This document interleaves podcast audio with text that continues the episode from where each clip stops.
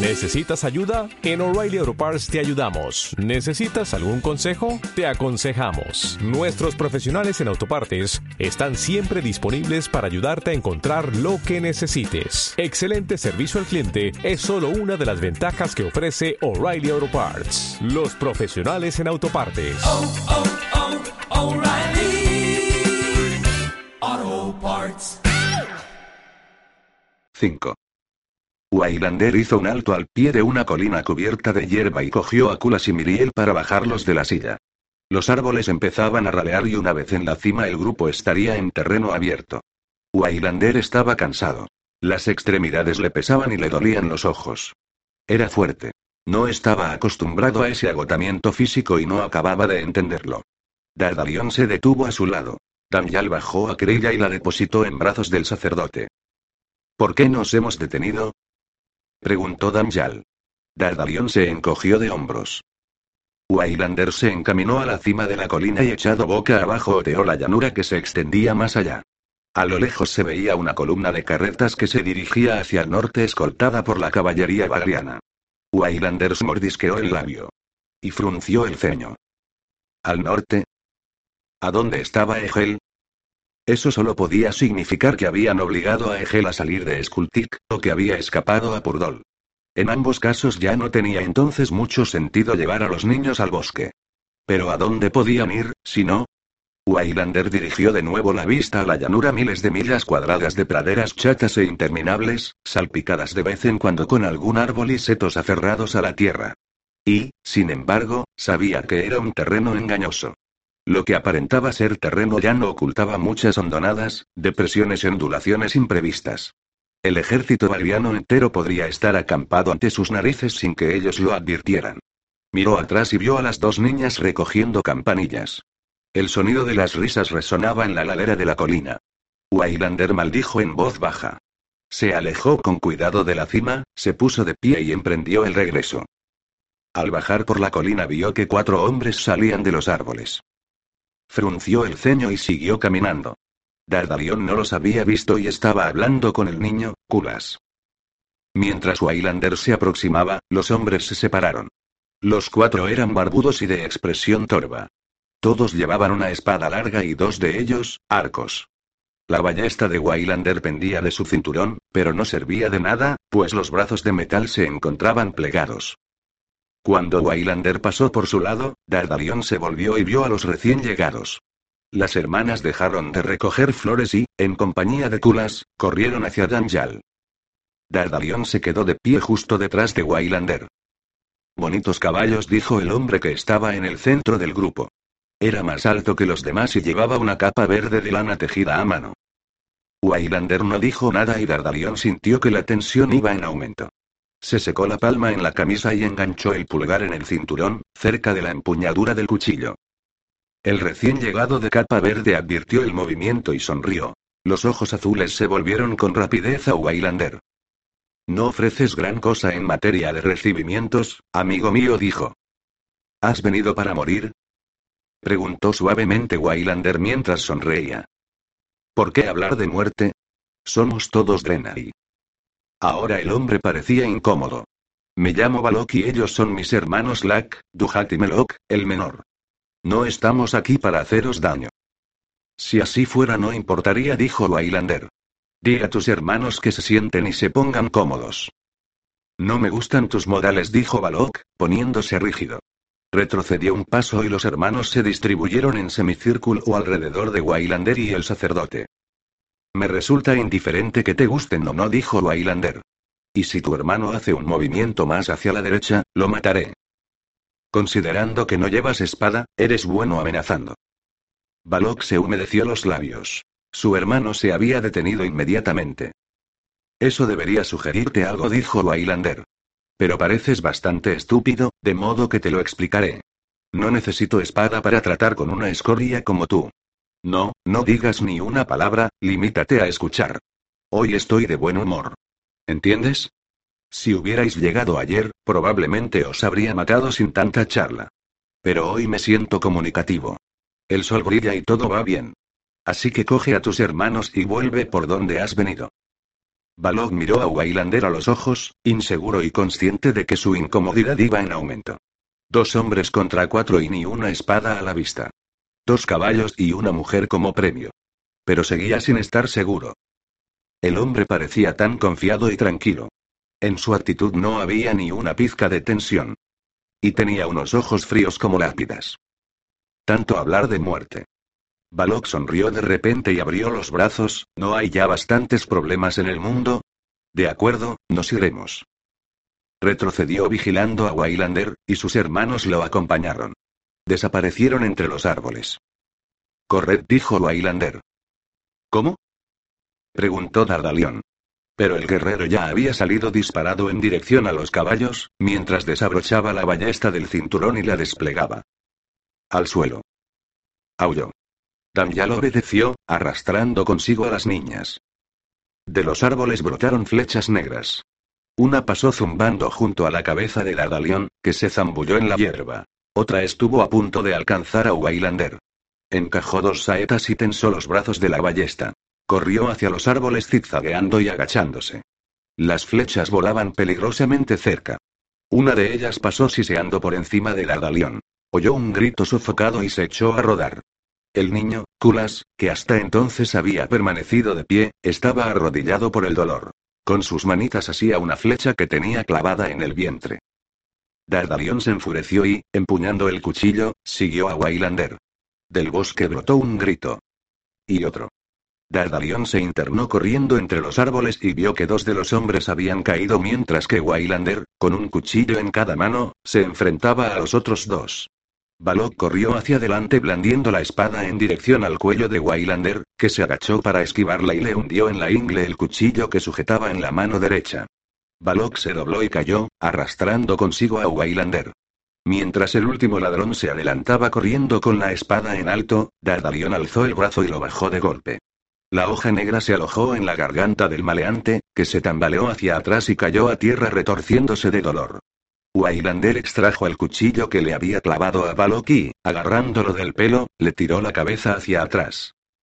Algunos no aprenden nunca, dijo abriéndole la yugular. Se irguió, se acercó al hombre abatido por Dardalión que seguía contorsionándose de dolor, le arrancó el cuchillo y lo enjugó contra el jubón del malhechor antes de devolvérselo al sacerdote. Recuperó las dos saetas de los otros cadáveres, limpió la ballesta y volvió a plegar los brazos junto a la empuñadura. Una buena puñalada. Dijo. Han herido de muerte al niño, le dijo Dardalión. Por mi culpa, dijo Wailander amargamente. Tendría que haberlos matado al instante. Podrían no haber sido peligrosos, dijo Dardalión. Recoge dos espadas con vaina y un arco, le pidió Wailander. Voy a ver al niño.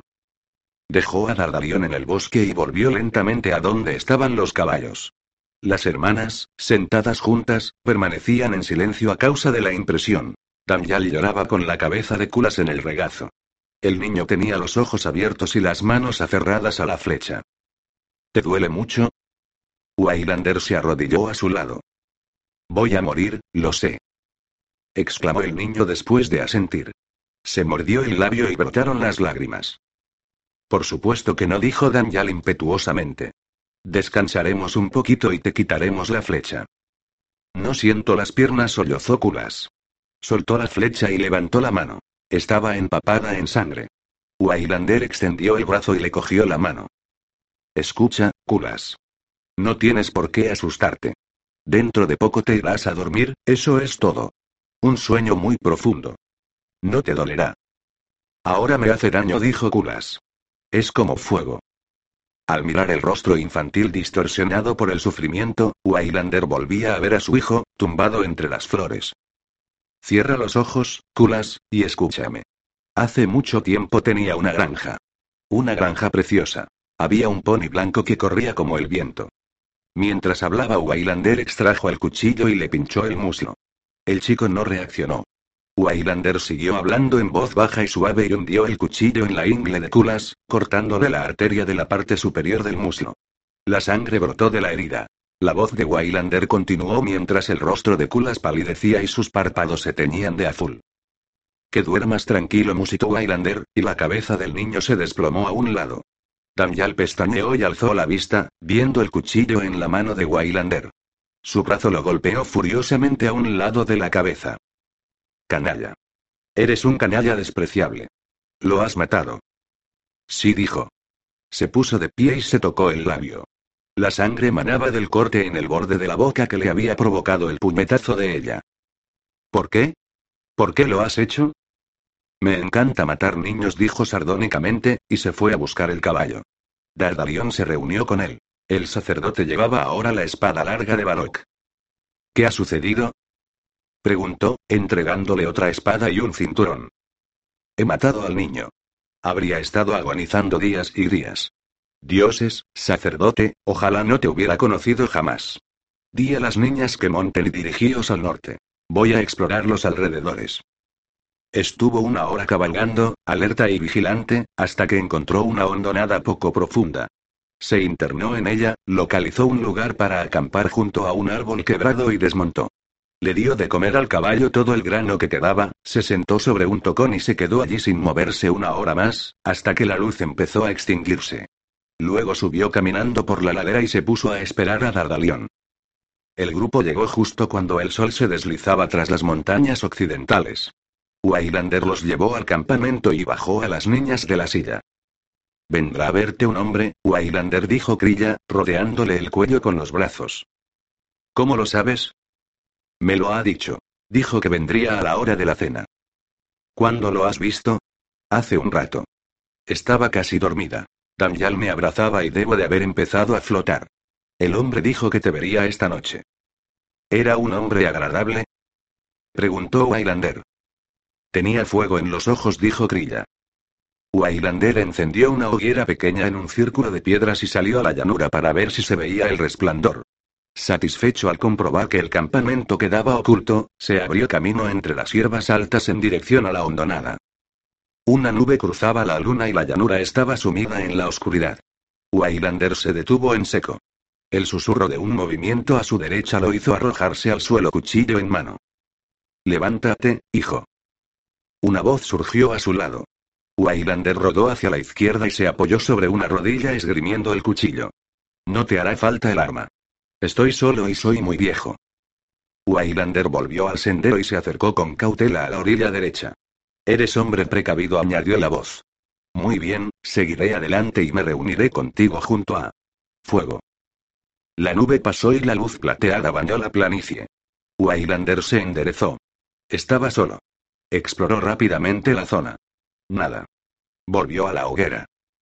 Allí sentado, con las manos extendidas en dirección al calor, estaba un anciano. Krilla y Miriel se sentaban a su lado, y Dardalion y Danyal enfrente. Waylander se aproximó con cautela y el hombre no alzó la vista. Era calvo y sin barba. La piel de la cara le colgaba en finos pliegues. Por la anchura de los hombros Waylander supuso que habría sido fuerte en otros tiempos. Ahora estaba esquelético y tenía los párpados aplastados contra las órbitas. Era ciego. ¿Por qué tienes la cara tan mal? dijo Miriel. No siempre ha sido así, dijo el viejo. En mi juventud me consideraban bien parecido. Tenía el cabello rubio y ojos verde esmeralda. Ahora tienes muy mal aspecto, dijo Crilla. Sin duda. Por suerte ya no puedo verme, de modo que me ahorro una gran decepción. Ah, ya vuelve el vagabundo, añadió el anciano ladeando la cabeza. ¿Quién eres? preguntó Waylander. ¿Un viajero como tú, viajas solo? Sí, pero no tan solo como tú, ¿eres el místico que habló con Crilla? Tengo ese honor. Es una niña encantadora. Muy dotada para ser tan joven. Me ha dicho que eres un salvador, un gran héroe. Ella me ve con los ojos de un niño, dijo Waylander. Las apariencias engañan. Los niños ven muchas cosas que nosotros ya no podemos ver. De lo contrario, libraríamos guerras tan terribles, ¿Eres sacerdote? replicó con brusquedad Waylander. Estoy harto de sacerdotes. No. Solo soy un estudioso de la vida. Me habría gustado ser sacerdote, pero me temo que mis apetitos siempre han prevalecido. Nunca he podido resistirme a una cara bonita ni a un buen vino. Ahora que soy viejo deseo otros placeres, pero incluso esos se me niegan. ¿Cómo nos has encontrado? Crilla me mostró el camino. Y supongo que querrías viajar con nosotros, ¿no es así? Ojalá pudiera. El hombre sonrió. No, me quedaré con vosotros esta noche. Luego debo embarcarme en otro viaje. No tenemos mucha comida, dijo Wailander. Pero compartiremos con mucho gusto lo que nos queda, dijo Dardalión, moviéndose para sentarse junto al hombre. No tengo hambre, gracias de todas llenas. ¿Eres el sacerdote? Sí. Un objeto poco habitual en un sacerdote, dijo el anciano extendiendo el brazo y tocando la daga de Dardalión. Es una época poco habitual, respondió Dardalión ruborizándose. Debe de serlo. Se volvió hacia Wailander. No puedo verte, pero percibo tu poder. Y también tu irritación. ¿Estás enfadado conmigo? Todavía no dijo Wailander, pero me pregunto cuándo irás al grano. ¿Crees que oculto algo? En absoluto, dijo Wailander en tono seco. Un ciego se invita a cenar gracias al talento místico de una niña asustada y descubre nuestra hoguera en medio de un verdadero desierto. ¿Puede haber algo más natural? ¿Quién eres y qué quieres? ¿Siempre tienes que ser tan odioso? Soltó Damjal. A mí no me importa quién es. Le doy la bienvenida. ¿O tal vez te gustaría matarlo? Al fin y al cabo, llevas dos horas sin matar a nadie. Dioses, mujer, esta cháchara tuya me revuelve el estómago, refunfuñó el guerrero, ¿qué quieres de mí? El niño ha muerto, de acuerdo. En las guerras suceden esas cosas. Mueren personas. Y antes de soltar una de tus respuestas vitrinas, recuerda esto cuando os grité que os echarais al suelo, tú te las arreglaste para salvarte. Quizás si hubieras pensado en el niño, no le habrían clavado una flecha en las tripas. No es justo. Gritó ella. La vida es así. Se cubrió con las mantas y se alejó del grupo. El corazón le latía con fuerza mientras la rabia amenazaba con engullirlo. Se encaminó a zancadas a la cima del promontorio y contempló la llanura. En algún lugar ahí fuera había jinetes que lo buscaban. No podían dejarlo vivo, ya que si fracasaban en la búsqueda perderían sus vidas. Y allí estaba Wailander, atrapado por una mujer y un sacerdote, como un mono en una red mientras se acercan los leones. Una tontería. Una completa tontería. No tendría que haber aceptado jamás un contrato de esa serpiente valiriana, Caem. Era el apodo de la traición. Caim el cruel, Caim el asesino de naciones, el que tejía las redes en el centro del ejército bagriano. Todo su instinto le había gritado que rechazara el contrato con Caem, pero él no le hizo caso. Ahora el general bagriano habría enviado grupos de asesinos en todas las direcciones. Sabrían que no se había dirigido ni al sur ni al oeste, y los puertos del este estarían cerrados para él. Solo el norte lo atraía, y los asesinos vigilarían todos los caminos que llevaban a Skultik. Wailander maldijo en voz baja. Caim le había ofrecido 24.000 piezas de oro por el contrato, y como gesto de confianza había depositado la mitad de la suma a nombre de Wailander en manos de Cheros, el principal banquero de Gulgotir. Wailander había cumplido el contrato con la pericia acostumbrada, aunque el recuerdo lo quemaba a causa de la vergüenza. Volvió a ver el vuelo de la flecha y cerró los ojos con fuerza. La noche era fresca. Las estrellas relucían como puntas de lanzas. Wailander se desperezó, obligando a su mente a volver al presente, pero el rostro de su víctima regresaba una y otra vez, un rostro agradable, asediado por el fracaso, ojos suaves y sonrisa amable, al inclinarse para recoger una flor la saeta de Wailander le perforó la espalda. No. Gritó Wailander. Se sentó muy erguido, moviendo bruscamente la mano como para apartar el recuerdo. Piensa en otra cosa. En cualquier otra cosa. Después del asesinato se escabulló hacia el este, en dirección a Bagria y a la promesa del oro de Caem. En la carretera se encontró con un mercader que venía del norte y que le habló de la muerte de Cheros el banquero. Tres asesinos lo habían matado en su casa y se habían largado con una fortuna en oro y piedras preciosas. Wailander supo entonces que lo habían traicionado, pero algún instinto, algún impulso interior lo obligó a seguir adelante. Llegó al palacio de Caem y escaló el muro alto del jardín. Una vez dentro, mató a dos perros guardianes y entró en el edificio principal. Localizar la habitación de Caem era un problema, pero despertó a una sirvienta y la obligó a punta de cuchillo a conducirlo al dormitorio del general. Caem dormía en sus aposentos de la tercera planta del palacio. Wailander golpeó a la chica en el cuello, la sujetó al caer y la depositó sobre una alfombra de piel blanca. Se acercó a la cama y tocó con el cuchillo la garganta de Caem. Los ojos del general se abrieron de par en par. Podrías haber venido a una hora más razonable, le había dicho en tono uniforme. Waylander empujó el cuchillo una fracción de pulgada y la sangre manó del corte mientras Caem miraba fijamente los ojos oscuros que estaban sobre él. Ya veo que te has enterado de lo de Cheros. Espero que no creas que fui yo.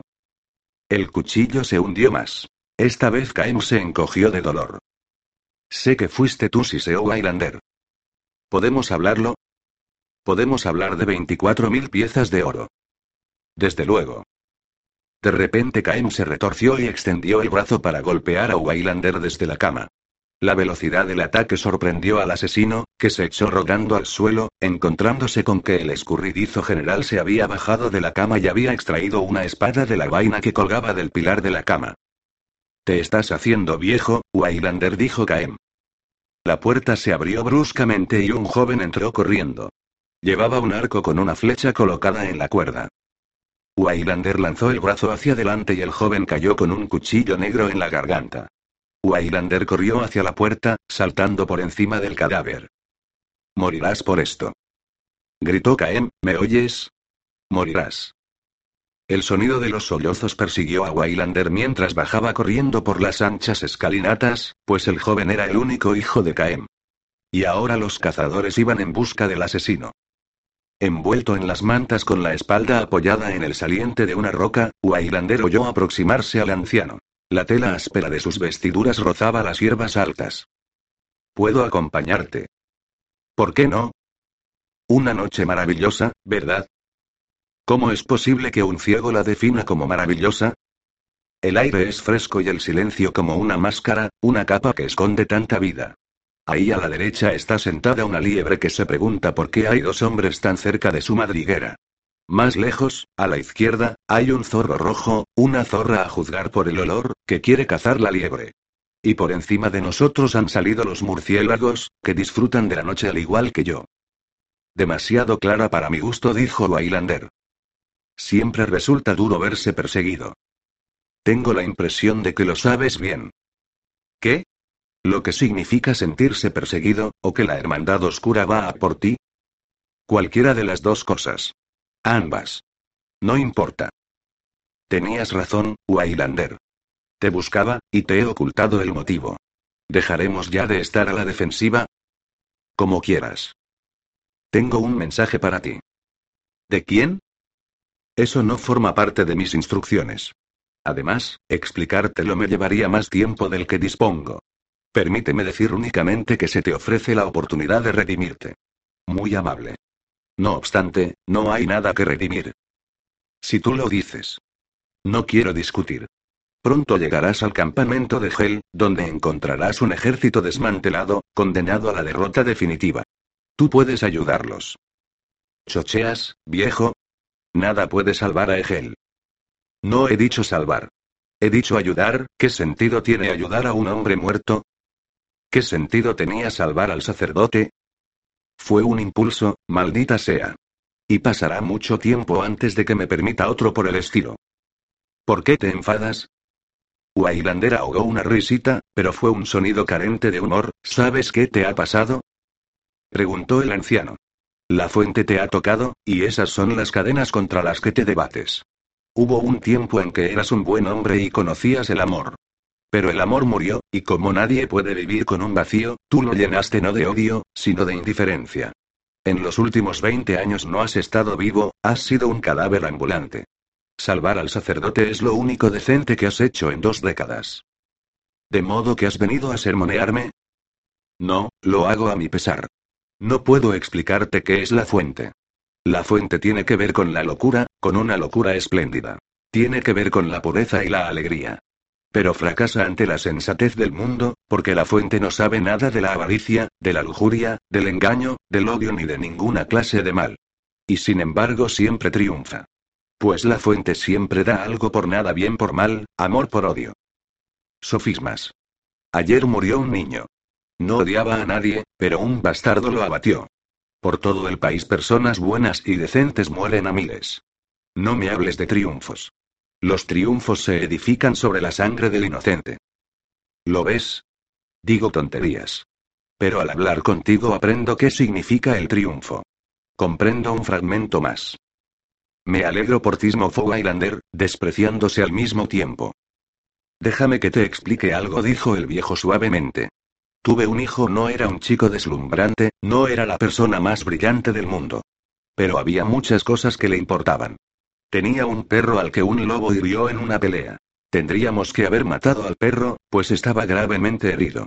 Pero mi hijo no lo permitió. Le suturó él mismo las heridas y se quedó sentado a su lado durante cinco días con sus noches, deseando que viviera. Pero murió. Y se le rompió el corazón, ya que la vida era algo muy preciado para él. Cuando se convirtió en un hombre dejé todo lo que tenía a su cuidado. Se convirtió en el administrador y yo me fui de viaje. Mi hijo jamás olvidó al perro y ese recuerdo tenía todo lo que hacía. ¿Conduce a alguna parte esta historia? Eso depende de ti, pues llegados a este punto tú entras en ella. Mi hijo vio que todo lo que había dejado a su cuidado estaba en peligro, e hizo desesperados intentos por salvarlo. Pero era demasiado blando. Asaltaron mis tierras y mataron a mi pueblo. Mi hijo aprendió la lección y se convirtió en un verdadero hombre, pues ya sabía que la vida a menudo presenta dilemas difíciles.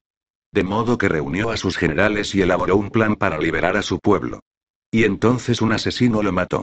Su vida se extinguía. Mientras agonizaba solo veía el fracaso, y de él brotó una desesperación tan terrible que me alcanzó a mí, que estaba a miles de leguas de distancia. Me llené de una rabia tremenda y pensé en matarte. Incluso ahora podría. Pero la fuente me tocó. He venido solamente para hablar. Tu hijo era el rey Niallad. Sí. Soy Orien el de las dos espadas. Mejor dicho, en otros tiempos fui Orien. Lo siento por tu hijo. Pero es mi oficio. Hablas de la muerte de inocentes. Quizás si mi hijo hubiera vivido, muchos de esos inocentes también habrían vivido. Lo sé, y lo siento. Pero no puedo cambiarlo. No tiene importancia, dijo Orien. Pero tú sí eres importante. La fuente te ha elegido, pero la elección es tuya. ¿Para qué me ha elegido? Mi único talento no es de los que la fuente admiraría más. No es tu único talento. ¿Conoces mi vida anterior? Sé que eras un gran guerrero, invencible en la batalla. ¿Has visto mi estatua en Drenan? Sí. Llevas la armadura de bronce. En efecto. La armadura. A muchos les gustaría saber cuál es su paradero, y la hermandad la busca, pues es una amenaza para el imperio variano. ¿Es cierto que tiene propiedades mágicas? No. Al menos no en el sentido que tú le das. La hizo el gran Axelian hace mucho tiempo. Una obra soberbia. Las dos espadas son de un metal incomparable, un acero de plata que no pierde el brillo jamás. Con la armadura, Egel tendrá una oportunidad, nada más. Pero has dicho que no hay nada mágico en ella. La magia está en la mente de los hombres. Cuando Egel se ponga la armadura será como si Orien hubiera regresado. Y a Orien no lo han vencido jamás. Los hombres se aglutinarán en tomo a Egel, y él crecerá. Es el mejor, un hombre de hierro con una voluntad indomable. ¿Y quieres que busque la armadura? Sí. Supongo que eso implica algún riesgo. Supones bien. ¿Pero la fuente estará conmigo? Tal vez sí. Tal vez no. Creo que has dicho que yo he sido elegido para la misión. ¿Qué sentido tiene contar con la ayuda de un dios que carece de poder? Buena pregunta, Wailander. Espero que averigües la respuesta. ¿Dónde está la armadura? La he escondido en una cueva profunda que está casi en la cima de una montaña muy alta. En cierta manera no me sorprende. ¿Dónde? Conoces las estepas Nadir. Esto no va a gustarme. Lo suponía. Pues bien, a 200 millas al oeste de Gulgotir hay una cadena de montañas. Las montañas de la luna. Exacto. En el centro de la cordillera está el Raboas. El gigante sagrado. Sí dijo Orien con una amplia sonrisa. Está allí. Es una locura. Ningún Drenai se ha internado tanto en territorio Nalir. Yo sí, ¿por qué? ¿Con qué objeto? En aquel momento me lo pregunté. Digamos que fue un impulso, Wailander. ¿Tú sabes algo de eso? ¿Buscarás la armadura? Dime, Orien, ¿hasta qué punto eres místico? ¿Qué quieres decir? ¿Puedes ver el futuro? En parte admitió Orien. ¿Qué posibilidades de éxito tengo? Eso depende de quién te acompañe. Pues digamos que la fuente escoge la compañía adecuada. No tienes ninguna posibilidad, admitió el anciano frotándose los ojos inútiles y reclinándose. Justo lo que pensaba. Pero no hay motivo para rehusar. Me pides que haga un viaje de mil millas por tierras hostiles plagadas de salvajes. Dices que la hermandad también busca la armadura, saben que está en territorio nadir. Lo saben. Así que también me perseguirán. Ya te persiguen. De acuerdo. Pero no saben a dónde voy. Si emprendo la misión que me encomiendas, muy pronto lo averiguarán. Así es. De modo que...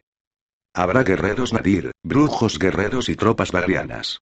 Y si consigo esquivarlos a todos, tengo que escalar el Raboas, el lugar más sagrado de las estepas, y arriesgar la vida en las entrañas de una montaña tenebrosa. Después solo me quedará el regreso, cargado con media tonelada de armadura. 80 libras.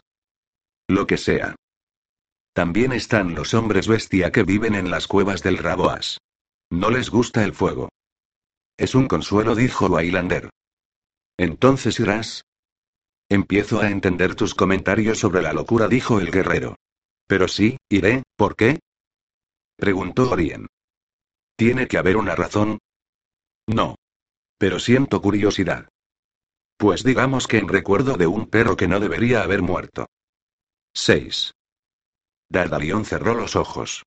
Damyal dormía junto a las niñas y el joven sacerdote entregó su espíritu al vacío. La luna era un faro espectral y la luz plateada bañaba la vasta planicie de Sentran, mientras que el bosque de Skultik se extendía como una mancha desde las montañas de Del Noch. Dardalión flotaba bajo las nubes con la mente libre de dudas y preocupaciones. Por lo general, cuando se remontaba se veía ataviado con vestiduras azul pálido que brillaban tenuemente.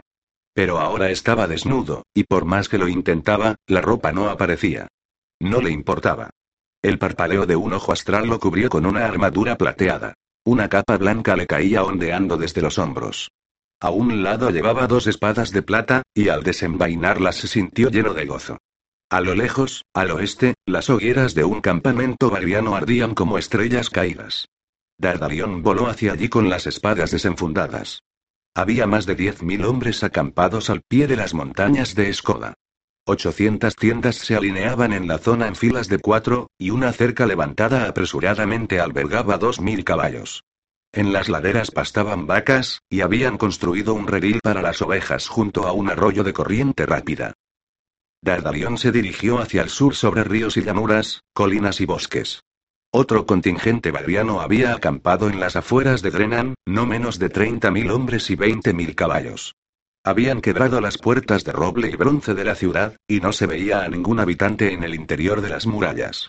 Al este de la ciudad habían cavado una trinchera.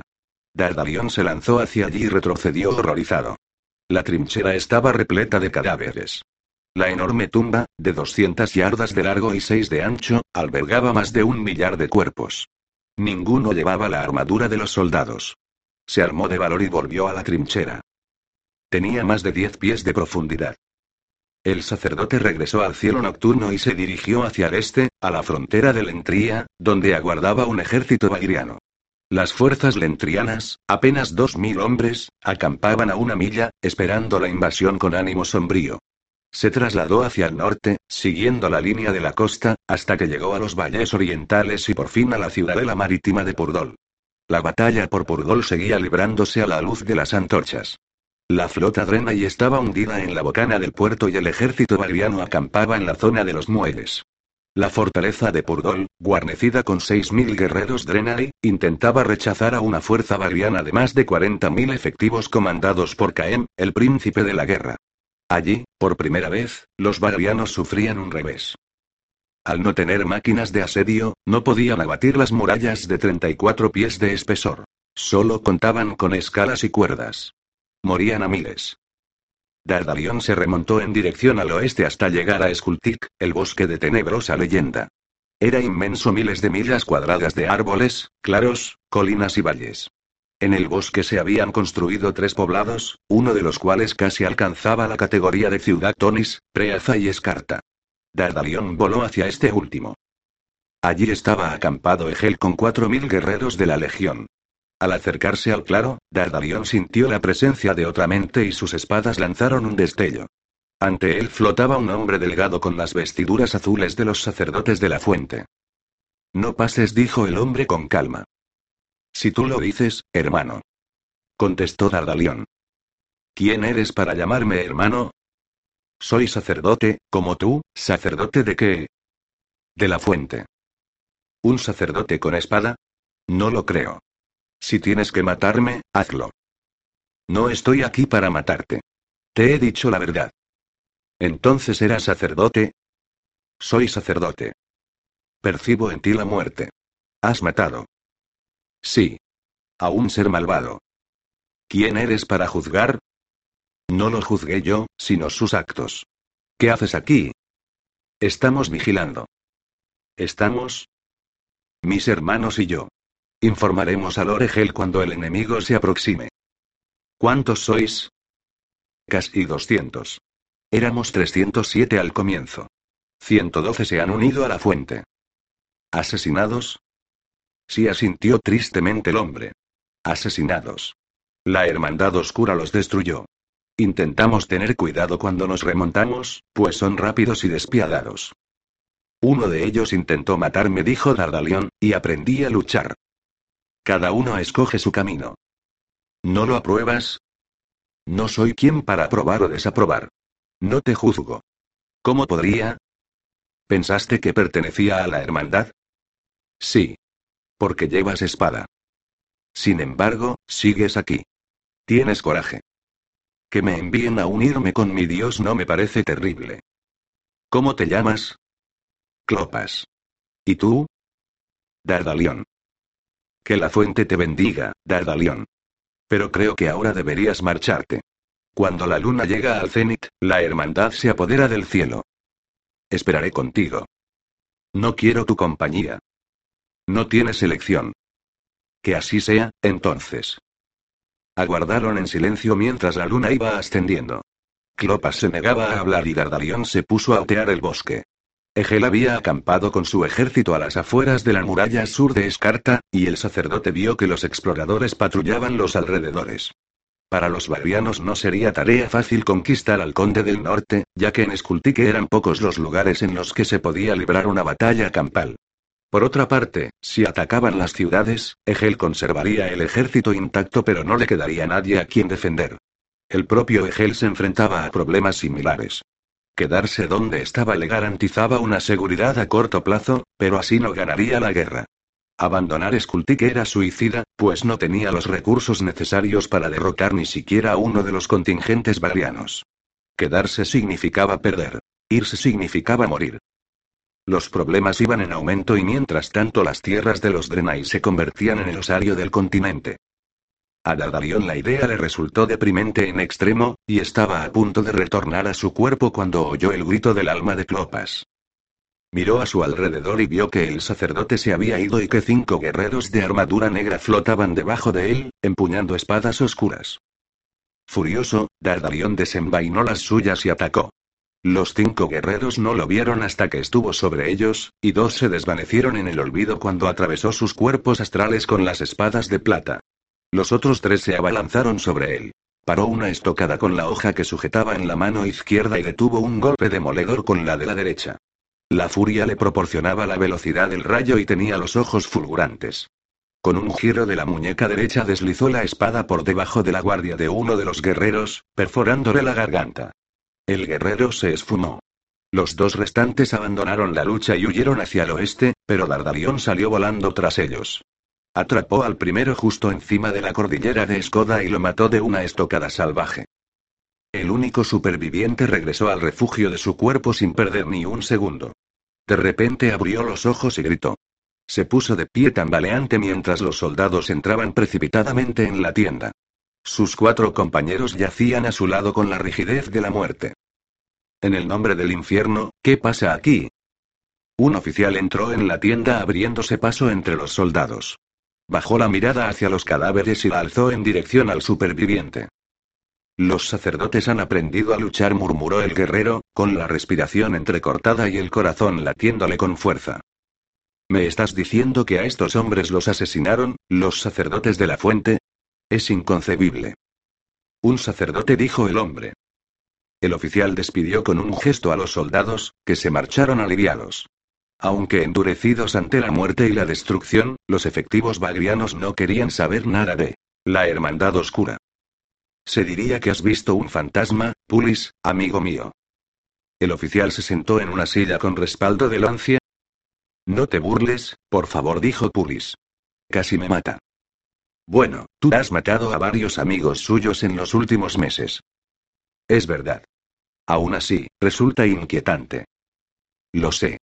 Los sacerdotes de la fuente ahora se rebajan a defenderse. ¿A dónde irá a parar el mundo?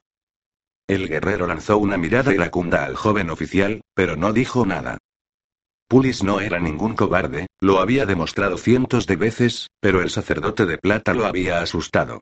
Como casi todos los guerreros de la hermandad, no era un auténtico místico y para salir de su cuerpo dependía del poder de la hoja. No obstante, cuando ésta despertaba sus facultades, experimentaba visiones, destellos de naturaleza premonitoria. Con el sacerdote había ocurrido eso. Pulis había sentido que del guerrero plateado emanaba un peligro terrible. No solo un peligro personal, sino un peligro intemporal que representaría una amenaza para su causa hasta el fin de los tiempos. Pero se trataba de algo muy nebuloso. No era exactamente una visión, sino una reacción emocional. Aunque había visto algo. ¿Qué era? Rebuscó en su memoria. Eso. Una cifra rúnica que colgaba del cielo bañado en llamas. Un número. ¿Qué significaba? ¿Días? ¿Meses? ¿Siglos? Treinta dijo en voz alta. ¿Qué? respondió el oficial, los treinta, un escalofrío recorrió a Pulis, como si un demonio atravesara su tumba. El amanecer encontró solo a Waylander, que abrió los ojos y bostezó. Pensó que era muy extraño. No recordaba haberse quedado dormido. Pero sí recordaba su promesa a Orien y meneó la cabeza, perplejo. Miró a su alrededor, pero el anciano ya no estaba. Se frotó la barbilla, rascándose la piel bajo la barba. La armadura de Orien. ¡Qué insensatez! Si vas a buscarla, morirás, musito. Extrajo el cuchillo del cinturón, lo afiló durante varios minutos y se afeitó con cuidado. Notaba la piel áspera bajo la hoja, pero era agradable sentir la brisa matutina en la cara. Dardalion apareció por la hondonada y se sentó a su lado. Waylander los saludó con un gesto de la cabeza sin decir nada. El sacerdote parecía cansado, tenía los ojos hundidos, estaba más delgado y sutilmente cambiado. El anciano ha muerto, dijo Dardalion. Deberías haber hablado con él. Lo hice, dijo Waylander. No, me refiero a hablar de verdad.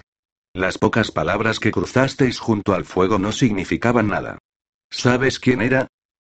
Orien dijo Waylander. La cara de sorpresa que puso Dardalion era cómica. ¿Lo reconociste? No. Vino a verme anoche. Era muy poderoso, dijo Dardalion en voz baja, pues murió sin alejarse del fuego. Nos contó muchas historias de su vida, y se acostó para dormir. Yo estaba a su lado. Murió mientras dormía. Te equivocas, dijo Waylander.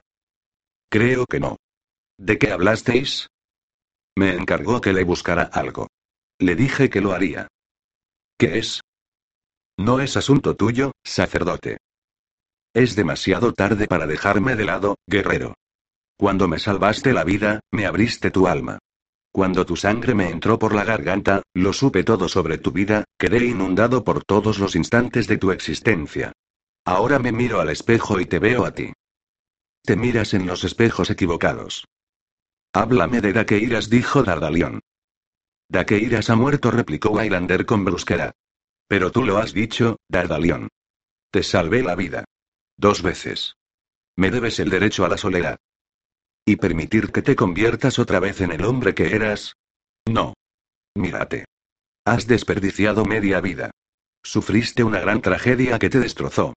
Quisiste morir, pero en cambio mataste solo una parte de ti mismo.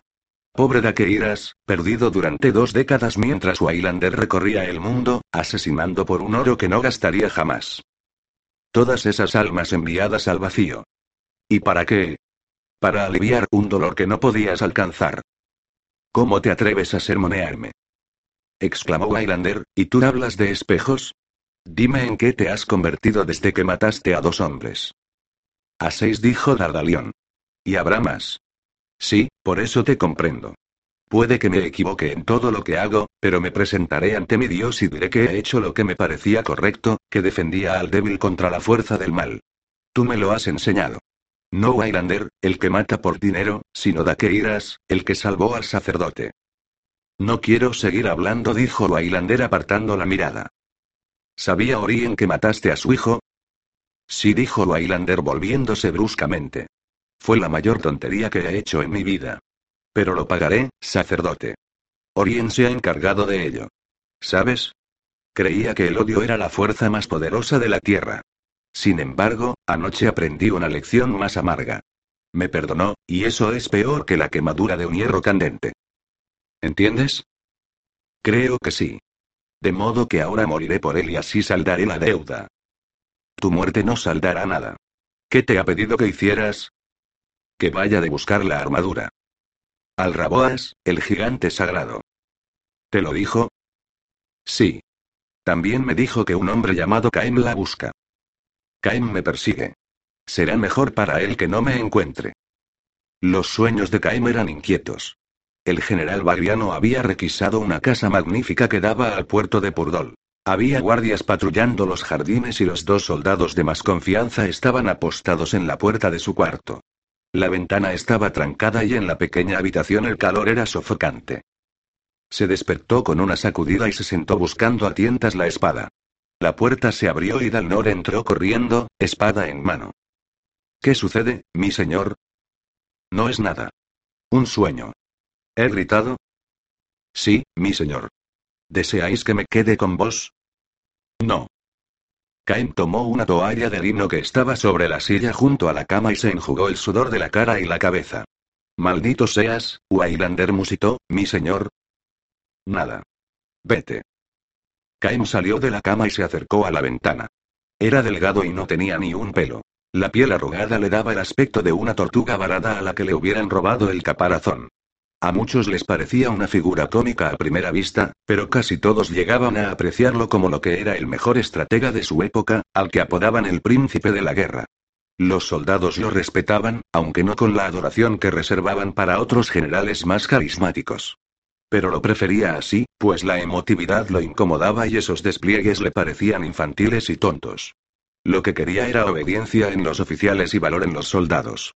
Esperaba ambas cosas. Las exigía. En aquel momento su valentía se ponía a prueba. Waylander había asesinado a su hijo y había jurado matarlo. Pero Waylander era un cazador hábil. Cain tenía la seguridad de que una noche oscura volvería a despertarse con un cuchillo en la garganta. O aún peor. Tal vez no se despertara. La hermandad buscaba al asesino, pero los primeros informes no eran alentadores. Un rastreador había muerto, y en la hermandad se hablaba de un sacerdote guerrero místico que viajaba con el asesino. A pesar de su habilidad para la estrategia, Caim era un hombre precavido. Waylander constituiría mientras viviera una amenaza para sus planes. Planes tan ambiciosos que al acabar su conquista dominaría un territorio mayor que la misma Bagria. Lentría, Trena y el territorio Satuli al norte. 16 puertos, 12 ciudades importantes y las rutas de las especias al este. Entonces podría comenzar la guerra civil, y Caim pondría a prueba su fuerza contra la astucia en declive del emperador.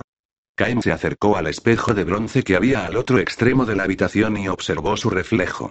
La corona parecería fuera de lugar sobre su cabeza huesuda, pero no tendría que usarla muy a menudo. Más calmado, volvió a la cama. Y se quedó dormido. Se encontró sobre una montaña oscura, bajo estrellas desconocidas, con la mente aturdida y confusa. Ante él había un viejo con vestiduras marrones harapientas. Bienvenido, general. Hablaba con los ojos cerrados, ¿buscáis la armadura? ¿Armadura? Preguntó Caem, ¿qué armadura? La armadura de bronce. La armadura de Orien. La ha escondido, dijo Caem. Nadie sabe dónde. Yo lo sé. Caem se sentó frente al viejo. Al igual que todos los estudiosos de la historia moderna, había oído hablar de la armadura. Algunos afirmaban que tenía propiedades mágicas que garantizaban la victoria a su poseedor, pero esos eran o bien unos simples, o bien poetas de sagas. Caim había estudiado detenidamente el proceso bélico y sabía que Orien no era más que un maestro de la estrategia. Sin embargo, la armadura era un símbolo, un símbolo con mucha fuerza. ¿Dónde está? Preguntó, ¿hasta qué punto la deseáis? El viejo no abrió los ojos.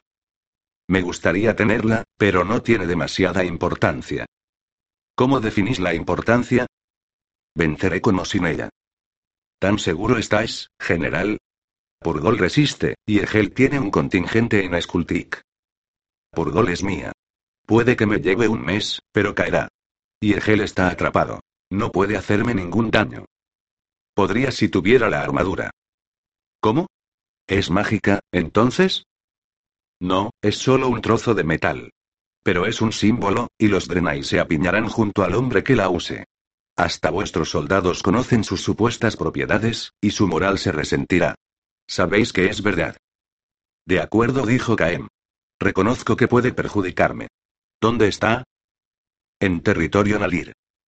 Eso cubre un área muy extensa, viejo. Está escondida en el corazón de las montañas de la luna. ¿Por qué me lo cuentas? ¿Quién eres? Soy un soñador dentro de un sueño, tu sueño, Caem. Lo que digo es cierto, y tus esperanzas residen en cómo lo interpretes. ¿Cómo encontraré la armadura? Sigue al hombre que la busca. ¿Quién es? ¿A quién temes más en el mundo de la carne? Wailander. El mismo. ¿Para qué querría él la armadura? Esta guerra no le interesa. Mató al rey por encargo tuyo, Caem. Y aún así lo persigues. Los Drenai lo matarían si lo supieran, y los Bagrianos lo matarán si lo encuentran. Quizá quiera regatear. ¿Cómo conoce el paradero de la armadura? Yo se lo he dicho. ¿Por qué? ¿Qué clase de juego es este? Un juego mortal, Caem. Los ojos del viejo se abrieron. Caem, rodeado de relampagueantes lenguas de fuego, lanzó un grito. Y se despertó. Durante tres noches los sueños de Caem se vieron acosados por visiones de armaduras de bronce y de dos espadas fabulosas. En una ocasión vio que la armadura flotaba sobre el bosque de Skultik, brillando como un segundo sol. Después caía muy despacio sobre los árboles, bañando con su luz las fuerzas de Egel. El contingente se engrosaba a medida que los árboles se convertían en hombres, en un ejército vasto e invencible. La noche siguiente vio que Wailander aparecía entre los árboles portando una de esas espadas terribles, y se dio cuenta de que él era la presa del asesino. Salió corriendo, pero sus piernas eran débiles y pesadas, y observó espantado cómo Wailander lo descuartizaba lentamente. La tercera noche se vio enfundado en la armadura de Orien, subiendo por las escalinatas de mármol que conducían al trono de Bagria. Los vítores de la multitud y la mirada de adoración de sus nuevos súbditos lo llenaron de gozo.